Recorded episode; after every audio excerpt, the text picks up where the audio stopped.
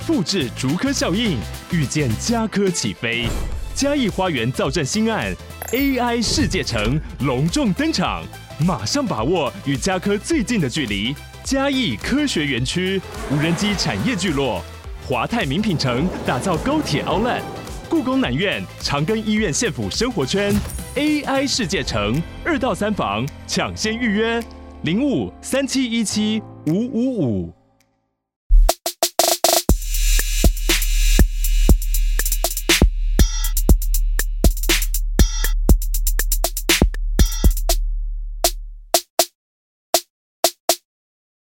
嗨，大家好，欢迎回到加密货币千万交易员的呢喃 Podcast，我是主持人 Setos，在我旁边的是千万交易员 Crypto，Hello，本集资讯由前股票操盘人、加密货币千万交易员以及研究员组成的呢喃猫投资团队提供。今天我们会谈论加密货币的投资热点、潜力币种。如果想听的主题，欢迎在下方留言告诉我们哦。好的，上周又是一个非常激情的一周，对吧？跌宕起伏了，就是跌宕起伏。呃，可能大家会预期我们要讲是灰度事件啦，哦，因为灰灰度事件基本上是发生在上周二的晚上。那大家一开就先有了一个庆祝行情嘛，然后后来他庆祝完之后就后继无力嘛，对吧？那这些东西呢，我们今天节目最后再讲，这不是我们今天要讲重点。但实物上，我们上次也特别。应该说这种事情就没办法，特别衰，嗯、就是它就是发生在上周二晚上。那我们基本上 Podcast 现在是周二的可能下午录的，所以完美错过这件事情。对，嗯、那所以可能最及时的当下，我们对这件事情怎么操作，以及我们判断该怎么操作，操作原理，我们好险我们家有 YT 嘛，所以 B 泵就先做了。那所以好奇我们团队怎么操作跟。呃，讲到整个操作原理，其实就是看我们家 YT 可能也可以跟到，所以灰度是这样。但我们今天要讲重点不是灰度哦，我们觉得跌宕起伏的点是什么？是上周基本上很开心，是让盘势是长那样。但是基本上呢，我们有两个东西是值得庆祝的，一个是我们的这个跟大家已经讲了三周以上的做套利的东西嘛。对对，那到上周我 们又出现了两只币可以做，所以。一共下来三周下来，我们如果你有听 Podcast 的话，实实际上应该是四周了啦。这个套利这个月都可以弄，因为我们可能是第一个月我们分享的时候，大家都还不知道这方法。嗯，那我们分享完到现在，连续过了三周，都每周有不同的币可以弄。这一套套利方法，就即使是你没有听到第一周最补的那个六 A 一天赚二十二趴的，你剩下三周呢？哎，巧了，只有你知道多巧。感觉这就是老天在帮我们。这三周，如果你听完六 A 的那个叫做这个跨交易所套利之后，到底会赚几趴呢？应该有个二十趴，一样是二十二趴，而且是在低倍杠杆的情况下。反正原理我们就不讲，就是大家自己回去听前几集。但是这个二十二趴，再加上六 A 第一次做的时候二十二趴，就是说他这一个月下来，光靠套利低风险套利，给我赚了四十四趴的本金。对，就是非常爽。也不是 all in 啊，应该也不是 all in。对，我说他他打的部位里赚了四十四趴。对啊，就是是蛮开心的一件事情。好，那撇除这个，我们不是说这个跨交易所套利基本上可以搭配各种东西去做吗？我们上周也教大家另外一个技巧，这周又有新东西，是我们这是搭配了数据流的这个操作。那这个也是我们今天会跟大家讲的最重要的东西，因为前面没讲过。那 Setos 也先直接讲结论，说，哎，如果套利的这个跨交易所套利四十四趴，你们没做到，那数据流派的就更凶猛了，因为这当然风险高一点了。对，那 Setos 基本上为了体恤每个小资主。他这是故意只用一千七百 U 不开杠杆示范打一单，就说哦，我也不开杠杆，我就身为一个五万台币的人，可以在加密货币做什么，好不好？然后他就示范当天打的时候赚八百 U，睡了一个晚上后剩两百 U，对，大回吐。这个这个细节我们待会再讲，对，反正可是我觉得还是还不错啦，就是说就算最后大回吐，你用五万台币最后赚到六千台币也是蛮香的，而且你这次不开杠杆，因为我们有更小资的群友，他是。当然，我觉得他也是有点赌狗心态在打这个，他就是用两三百 U 去开杠杆，又赚了两三百 U 回来，翻倍了。对，就是直接翻倍。所以今天我们会着重跟大家讲说，因为靠交易所套利毕竟已经连讲三周了，我们这次只会跟大家讲说，哎，如果你听完这三周，你还是不知道做哪些币种，我们会再讲一下我们做哪些币种，让你可以从每一周中哎了解到说，哦，这东西怎么做。那如果听众是好，就是上周觉得哎上周这么精彩都没有做到。好，你还可以说，那可能是这个我太忙啦，我不一定有机会看加密货币啊，我就是这个纯小白的新手啊，我还在学习啊，没关系，不要扼腕，好不好？因为我就是那一个，就还是有做其他套利。对，就是其他的东西，靠交易所套利呢也没做到，一个月内都没做到，数据流也没打到，或者是我们上周讲的一些其他的花招你都没做到的，没关系，你应该跟我一样啊，我们安慰一下自己，我们躺着做套利。这还是蛮香的，就是这是在更早以前资产配置的基础，就是教大家这个真的是一键设定完之后就无脑躺着的这一招。对，那起码我做这个，在上个月在工作很忙这段时间，我的 Bitfinex 交易所跟 Bybit 交易所还是帮我。哎，你要不要猜一下我这个贡献多少利息？我有看了，我为了今天节目录制去看整个八月的数据，我特别通整，一千 U，一千 U 是吗？啊，一千 U 其实三万台币加薪也不错了啊。但因为我本金比较大，所以反正我最后是领了四二八七五听起来真的没有要骂人，但是刚好两个交易所加起来就是四二八七五。大概是十三万六千五百台币吧，一个月，所以放着就年收百万了。呃，放着年收百万，你要这样讲没有错，但因为我的本金也比较大，所以我也换算给大家听，就是它大概是在呃年化报酬在十五点六趴以上。对，所以本身还是蛮香的。当然要承担的什么交易所风险会不会倒闭啊，然后这个交易所的风险在哪，要怎么避险的一些原理，我都在资产配置那集讲过，我这边就不再讲。反正就是让大家知道说，假设在你这些风险。你都了解了，你也知道要怎么避险，然后你要怎么去控制、去承担的情况下，虽然我没有这个像诸位哇，Cetos 这样可以弄个数据流打单赚个两百 U 的，靠我的方法好好的发展本业，嗯，本业赚了大的本金，就可以靠这个大的本金追求一个比较低风险的收益，起码是不用盯盘、不用打单的。最后我也是对吧？反正一个月也领了四千多 U 的这个利息嘛，还是不错的。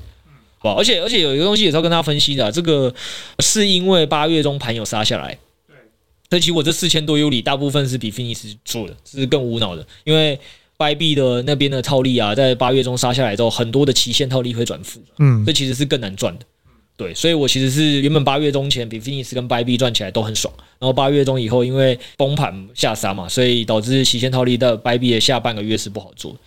对，但不论怎么样，我最后可能一个月也是在基本上躺平的状态，领了四千多 U 年化十五趴多嘛，还行，好不好？对，但 Bitfinex 最近还蛮稳的，这几个月看下来。哦，这几天更稳。我现在讲只是八月数据，九月它其实更爽，九月是真的更爽，因为蛮常会有人借六十天、一百天的。对，而且借的趴数也比八月的跟七月的好看。其实我是蛮期待九月数据的了，对，但我只是说没办法嘛，因为你们八月一个人给我。我一直玩跨交易所套利，然后有些人给我一直打数据流的单，或就是去做裸多裸空这些，就是比较需要花时间盯盘的。那听起来都是什么？你看月赚就赚四十四趴了。嗯，但需要时间呐。对对对，那个真的比较花时间啊。所以我想说，也是安慰一些群友说，哎，如果你是这个本业比较繁忙的，没关系，你就学我好不好？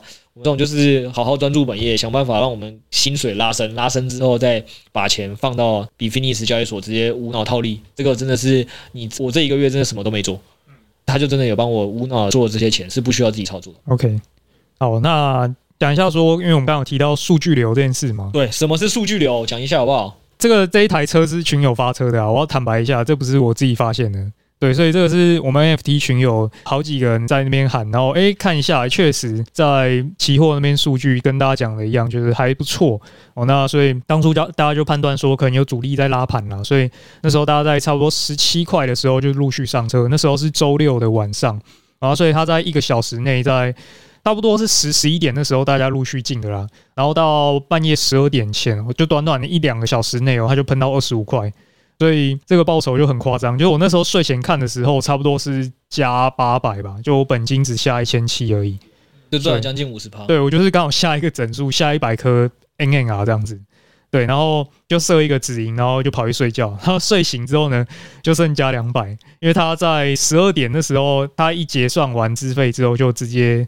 暴跌啊，那暴跌没关系，反正止损有设完就跑去睡觉嘛，所以起码还是有赚，没有把整包都吐回去啊。我觉得在你刚才那个故事的潜力里，我们先讲，我们待会再讲数据流的东西。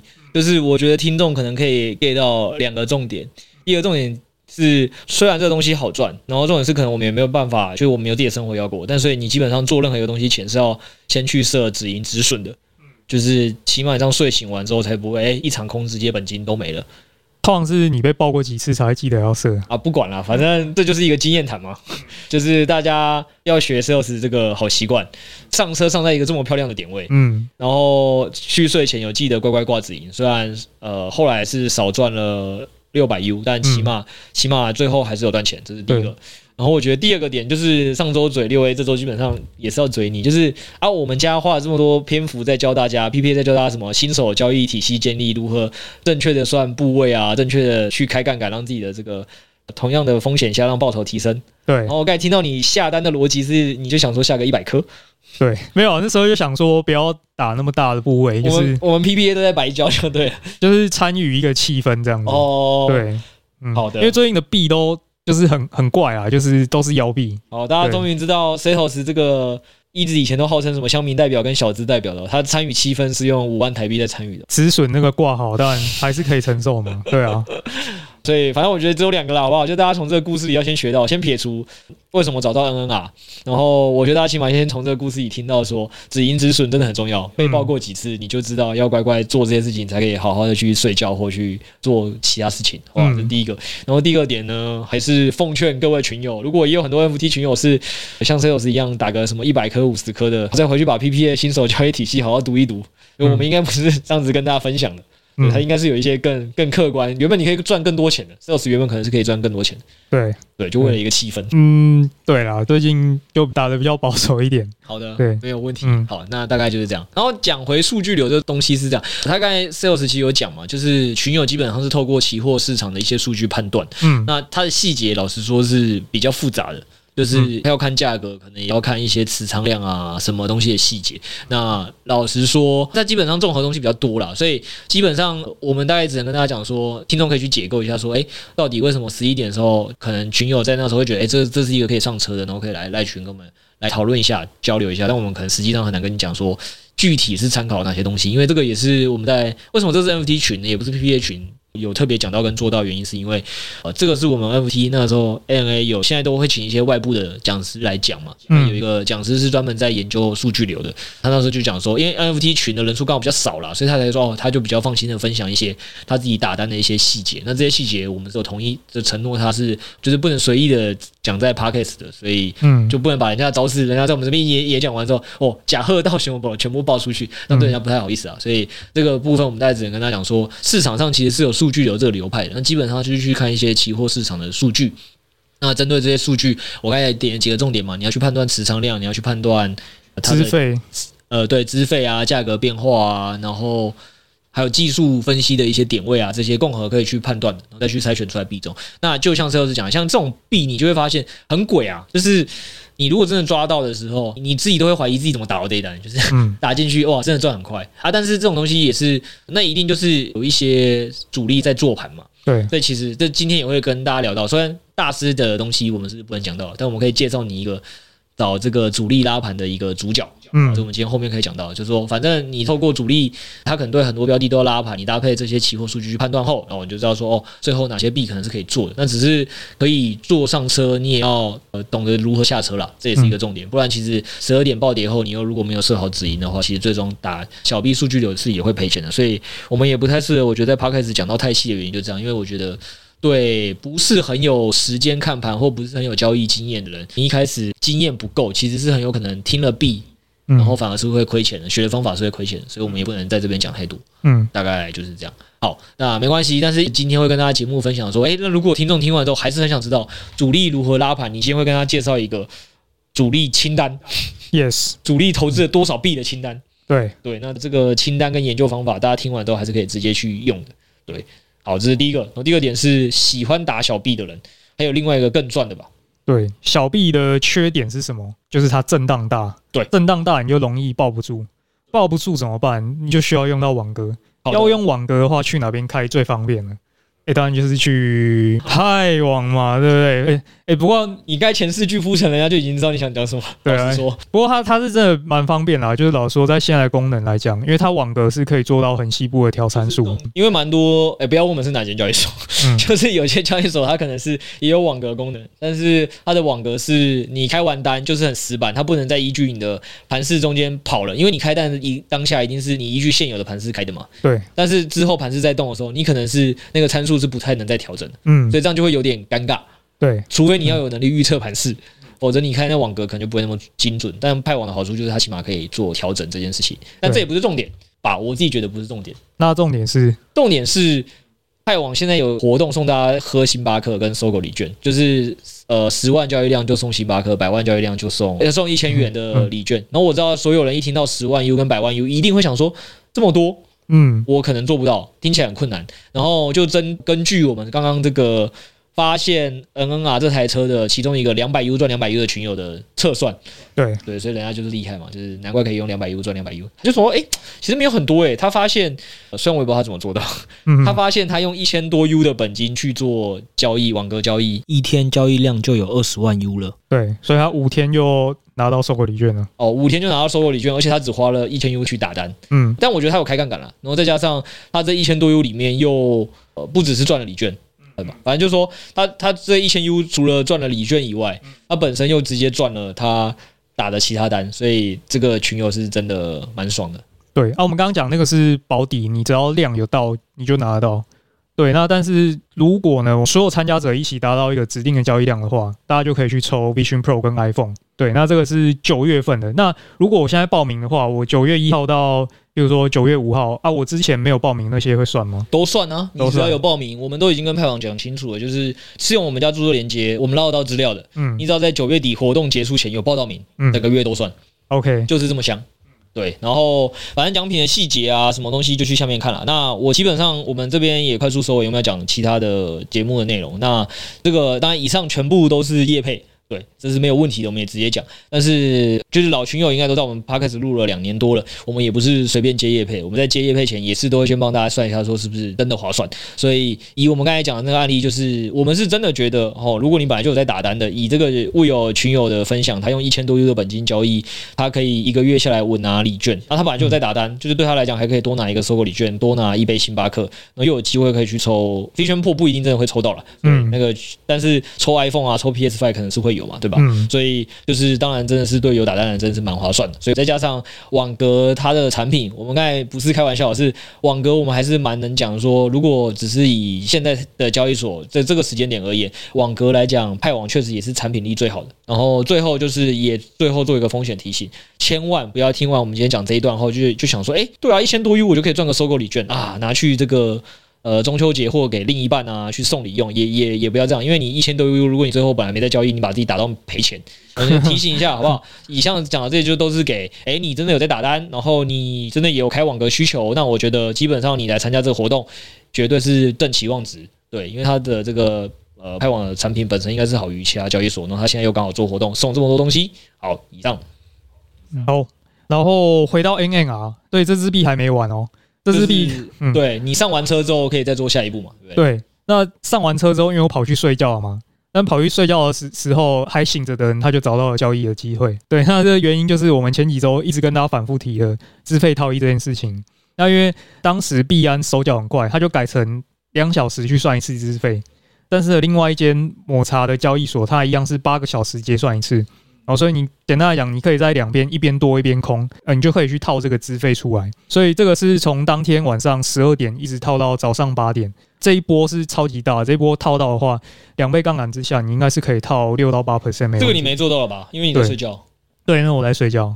对，所以那时候没发现，而且因为它那个波动是真的很大。当天晚上有开的人应该都睡得不太好，或是根本没睡觉这样子，所以这是一个比较极限的，不能讲极限啦。其实它是蛮稳的，但是 我是觉得开完的话，我可能真的会睡不好了。可是我得很认真讲说，你要看你用什么心态啦。对，因为因为其实有一些群友是我们的抹茶的连接注册的嘛，这个我们也是哎、欸，反正我我们也跟大家讲，因为套利的这个跨交易所套利，我们已经用一个月，所以原理今天设置当然就很快带过。但是实物上就有些东西，你看就是注意事项是没有变的。举例来讲，过去我们可能没有讲到抹茶有出现。机会嘛，过去可能主要都是币安、BGA 跟白币。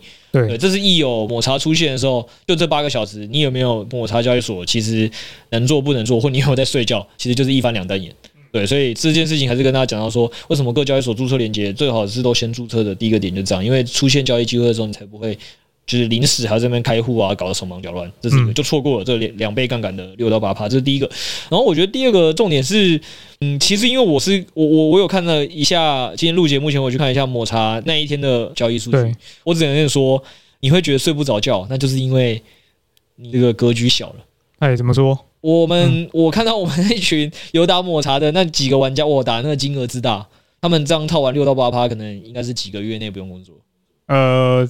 对啦，就是干一票大的，隔天再好好睡觉。人家就就晚上做完之后睡两个月啊，你还那边这个人家那个名义嘛，劳工支持，可能，没办法嘛，对啊。我现在要睡觉了，不然我明天怎么有能好精神好好去上班，跟陪另一半出去玩啊？睡觉，结果你看睡完觉之后，你就要多工作两个月，唉，差距啊。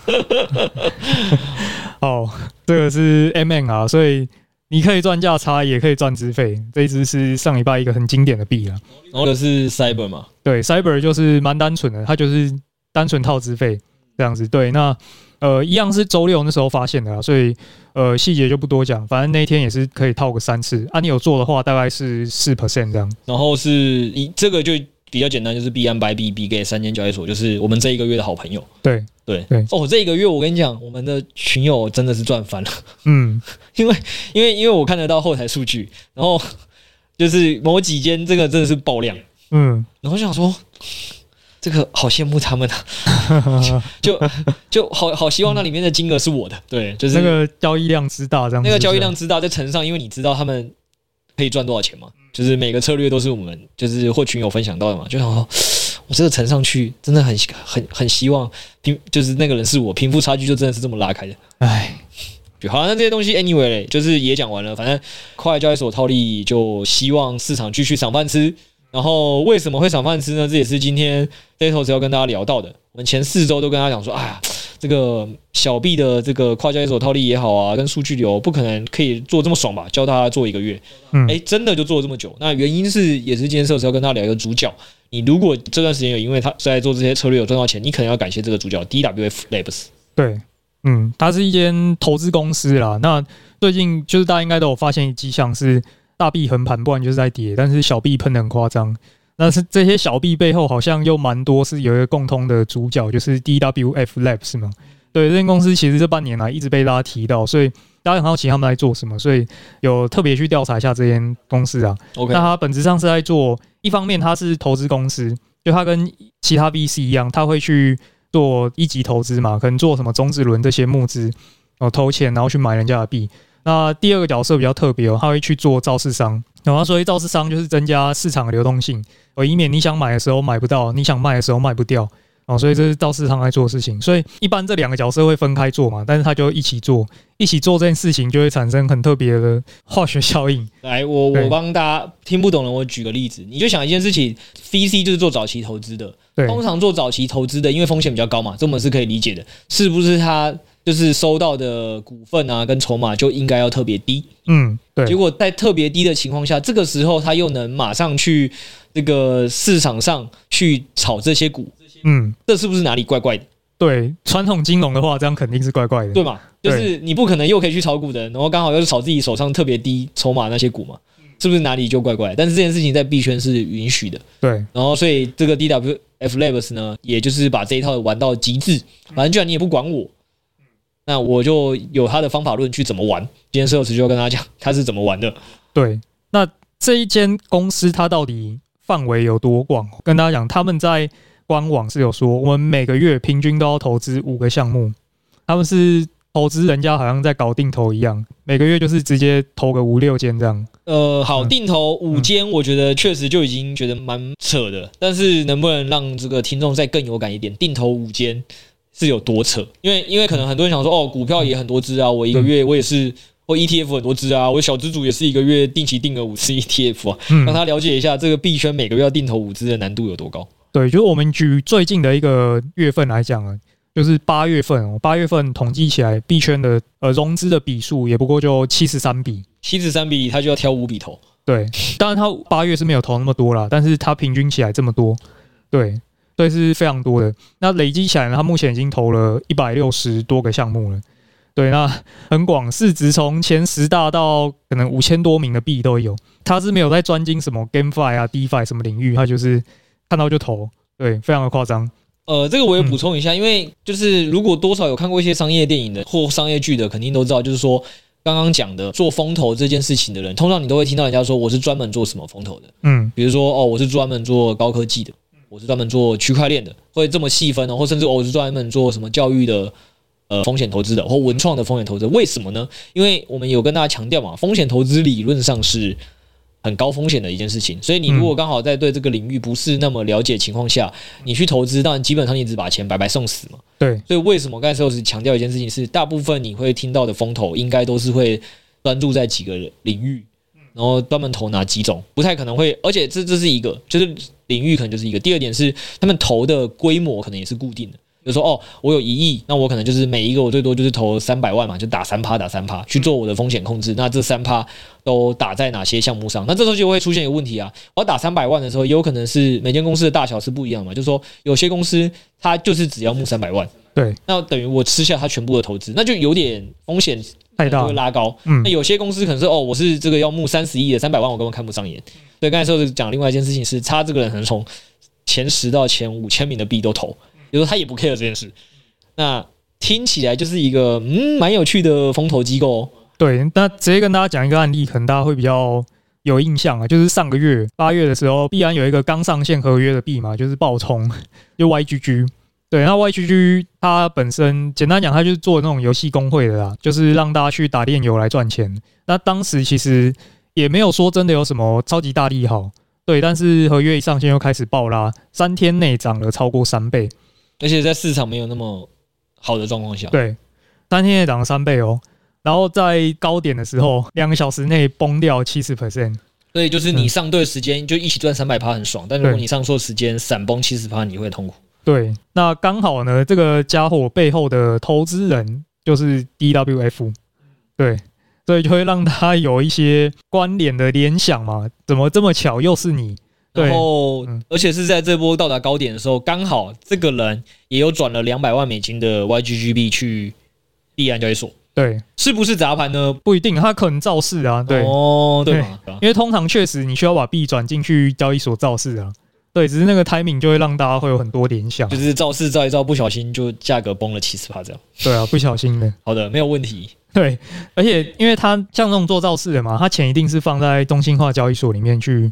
去交易，所以当然你也没办法从链上数据去看它到底是怎么去交易的啊。所以说，呃，有没有做这件事情，老实说不得而知。哦，那只是说这半年以来啊，跟 DWF 有被他投资啊，或者是有跟他合作的一些币，确实是蛮多有这种先拉再跌的这种倾向，而且都是波动非常大的。就是结果看起来是同一个结果，嗯，然后这个过程我们刚才前面的时候是有讲了嘛，就是大家可以听得出来。他把规则玩得很溜嘛，就是你如果在链上做，可能那记录又很透明，大家就知道你在干嘛。诶、欸，所以诶、欸，我身为做市商，我就是应该要在交易所做啊。对啊，对啊，对啊，对吧？嗯、你又看不清他的手法，嗯，然后又做风投，理论上在传统金融世界是不能做的。诶、欸，我又可以低收筹码，对，我第一收完筹码之后，我在交易所努力做造势啊，错了吗？没错啊、嗯。对，而且那时候 YGG 在币安炒得很火热的时候，他们的 founder 还有在 Twitter 上面公开的在评论 YGG 的价格。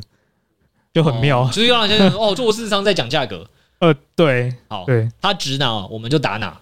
就是，但他没有明确要大家去做多做空啦，但是他确实有谈论到间接的谈论到这件事。好，没关系。但是撇除这个 YGG，大家不是这么了解。嗯，我觉得有一支币更能让大家感受到这个迷因跟土狗的属性，就是 Crypto GPT 嘛，改名叫做 Layer AI 的嘛，点满了各种。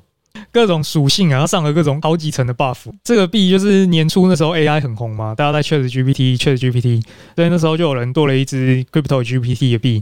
哦，他们要把 AI 加 Layer Two 放在一起，打造一个新产品。哦，当时币圈最红跟全世界最红的产品结合在一起，所以一上线就爆火了，这个是毋庸置疑的。那它当初是在呃一个群募平台发行的，哦，所以背后它的造市商一样就是 DWF。所以你当初如果有幸认购到这支币的话呢，在最高点出售是有三十倍的报酬。对，那即便你当初没那么幸运哦，你是到上线之后才接盘的，你第一天进去接盘，你到高点还是有三倍的报酬。对，所以他是非常的擅长去造势这件事情的。当然，他后来也是有宣布说他们有投他们一千万美元啊。对，你看他又投了他啊，造势也是他。那这个走势就非常的惊人，所以啊，虽然说长线这个币来讲都还是倾向走跌了，但时不时还是会看到它在那边爆拉啊，其实也没什么消息这样子。好的，那就想问一个问题，对，所以说照你刚才前面的一些举例，所以到底 DWF Labs 投资的东西，我们到底该不该碰？因为听起来好像它都有投资急拉盘的属性在，嗯，但好像也有最后跑得慢就泡在山顶的状态，嗯。其实是有人从他这边赚到钱，也是有人从他这边赔到钱的。那只能说，你如果上在好的点位的话，你那个止盈放好，都还是有机会赚的啊。但是你如果没那个把握，就像我们前面说数据流，如果你会上车，但你不会止损的话，当然还打到最后还是会赔钱的嘛。那如果技巧没有这么的好，或时间没有这么的多的话呢，就去做套利吧，因为他搞的币创资费都会付得很夸张啊。因为那个时候应该说价格波动特别剧烈的时候，就会有很多人也是该怎么讲，做同一个方向嘛。对，所以做同一个方向的时候，就会让资费呃偏离的非常夸张。所以扣回我们为什么前面跟大家讲的这些主题，就是这一个月呢，老实说，我们搞不好也是受了 DWF 的恩赐。嗯。对，就是他去搞了很多小币，那我们低风险一点的人就跑去做这个跨交易所套利去赚钱，风险属性再偏高一点的人就可以去做一些呃裸多裸空的数据流或者是其他的操作方式，就在也是在这几集 Podcast 讲的。对，对，这几个月群友真的是。突然招式百出，各种流派又出来了。你们基本上现在就是靠着群友在赚钱，大家一起看市场，一起想策略，真的是蛮爽的一件事情。嗯，对。然后，呃，所以反正今天给大家的一个概念就是说，好，那你今天听完了之后呢，你也大概知道这个 DWF 为什么这么的凶狠，这么的厉害了。对。那如果你真的对他的投资项目是有兴趣的，那基本上呢，我们也直接跟大家讲说，这个你就可以去 Coin Market Cap 里面。就可以看到它这个完整的投资清单，对，所以你基本上呢就可以针对这些投资清单，要先限缩范围，说，哎，你如果也想参与这些事情，就在真的这个投资清单里的项目里去看有哪些哦，就是风险承受能力偏低的，你就去看一下，说哦，哪些项目你会觉得说看起来资费好像有点怪哦，嗯，那你可这时候就可以把握一下去做一下跨交易所套利，嗯，没错。那可能在慢慢你想，如果是不满足想赚更多，再来去学这些数据流跟其他的一些操作哦，去赚更多钱，大概就是这样。那我们也务必提醒大家一件事情，就是说做小币风险是真的真的会非常高。所以你在不熟练之前，真的就是先去赚跨交易所套利这样就好，因为这个东西比较是比较不让你赔钱的状况下可以赚钱的。而且其实我们也跟大家讲，就是说以这一个月而言，其实你如果真的都有做到的，诶，一个月就赚四十四趴，你打的部位还不香吗？嗯，对啊，所以我觉得大家就是也注意好这件事情就好，不要说真的在这种这么熊市的状况下，哎，然后还想要去拼个什么，哎，几百倍暴击，我觉得那真的是会让自己可能先把钱都输光的方式，这是一个。然后第二个要跟大家提醒的一件事情是这样，就是说，呃，这个也是 DWF 官网上面第就写的一个声明哦，他是这么讲的，他说，哎，请大请大家注意哦，就是他们是不代表第三方投资者或客户提供管理或保护加密资产。跟传统货币这些服务的哦，所以基本上呢，它也没有经过任何这个监管机构授权啊、呃豁免啊那些东西，所以基本上你只要是它的对手盘，都不会受到各种监管实体计划的保护哦。人家官网已经这样写喽。嗯，简单而言，这句话就是说，基本上你跟我做对手盘，你输了钱，你是不可能受到监管机关的保护的。投资投资亏了钱，请自行负责。对对，所以我们今天也是帮大家就是。整个讲完了，说哦，你终于知道说这段时间呢，这个月市场为什么有这么多的赚钱机会的来龙去脉。我前一阵子大家不知道的，我们今天也跟大家分享说，其中一个主角可能就是 DWF，他是怎么做到这些事情的。嗯，然后也请大家自己务必小心。好了，那今天讲完这么多，那是不是也就跟大家再提醒几件事情呢？首先，第一件事情就是，你如果今天听完了啊我们的节目，哎，也想学习如何去做所谓的跨交易所套利。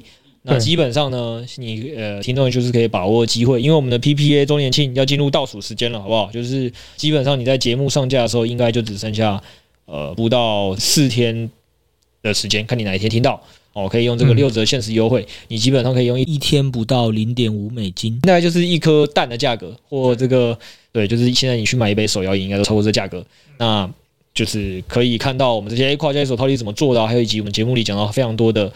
呃，投资报告策略，我们的想法是什么？那基本上过去一年大概出了一百五十多篇的投资报告，然后甚至有群友才刚进来两天嘛，就是如果有看到我们最近先动 PO 的，那也是刚好他运气真的特别好，就是跟到这波套利，他直接说他至少保底赚了一年以上的订阅费。对对，所以进来两天就直接跟到一年订阅费，他今年后半看到策略还让他赚钱，他都是白赚。嗯，对，好不好？就是 CP 质量高，所以这件事情就是可以再把握一下。然后第二点也是，就是前面跟他聊到说，如果你真的是有打单的人，就是看完 PPA 之后就想说，哎，那很想做跨交易所套利啊，很想做这些网格去赚这些小币啊。现在基本上呢，派网是有送你星巴克跟这个一千元礼券的，你也是这个不赚白不赚，好不好？把我们的六折限时优惠带走，再顺便去赚交易所一波钱，开开心心，大概就是这样。好。那今天就跟大家聊到这边，咱们下周见，拜拜，拜拜。